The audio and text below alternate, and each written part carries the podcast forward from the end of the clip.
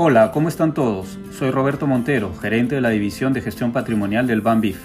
Hoy me encuentro con Raúl Calle, estratega de inversiones del banco, quien nos comentará sobre las perspectivas de los mercados financieros para esta semana. Adelante, Raúl.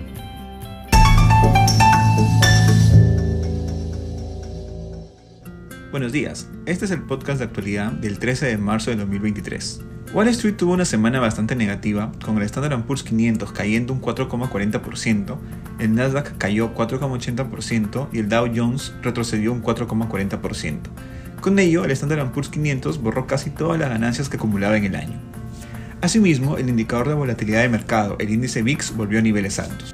Los mercados empezaron a retroceder a inicios de semana luego de que Jerome Powell, presidente de la Reserva Federal, comentara que la Fed estaba preparada para acelerar la subida de tasas, incluso más allá de lo que se anticipaba, si es que la inflación se mantenía persistente.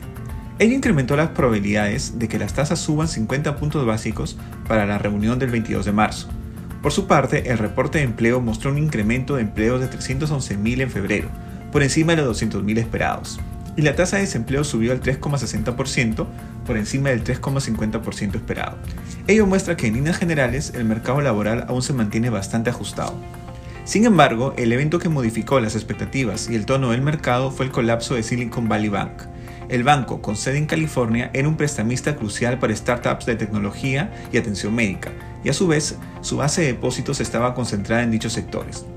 Durante los últimos años, los depósitos en el banco crecieron de manera excepcional, beneficiado por el boom de los sectores tecnológicos y de salud durante la pandemia, además de las condiciones monetarias extremadamente acomodaticias. El banco invirtió gran parte de estos depósitos en bonos hipotecarios y del tesoro, de larga duración, buscando una rentabilidad más alta, lo cual no es nada recomendable ya que incrementa su descalce y el riesgo de tasa de interés. Con la subida de tasas de la Fed, los bonos que Silicon Valley Bank tenía en su balance perdieron fuertemente su valor es así que el jueves 9 de marzo el banco propuso una venta de acciones para mejorar su balance, ocasionando una caída del 60% del valor de las acciones y el retiro masivo de depósitos del banco.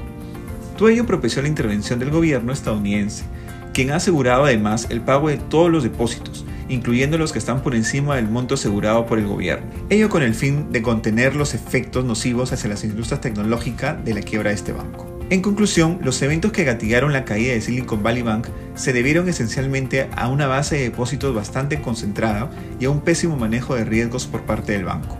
El sector bancario del Standard Poor's 500 tuvo una fuerte corrección en la semana, cayendo un 8,50% y esperamos que la volatilidad se mantenga alta en el sector en los próximos días, con el riesgo de que clientes de otros bancos retiren sus depósitos.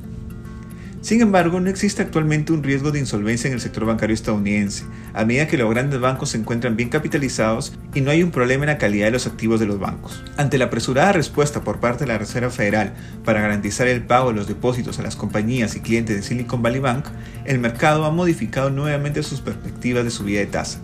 Ahora esperan una subida de 25 puntos básicos en marzo, y algunos analistas incluso proyectan que la Fed no modificaría sus tasas mientras se evalúa el desarrollo de los acontecimientos.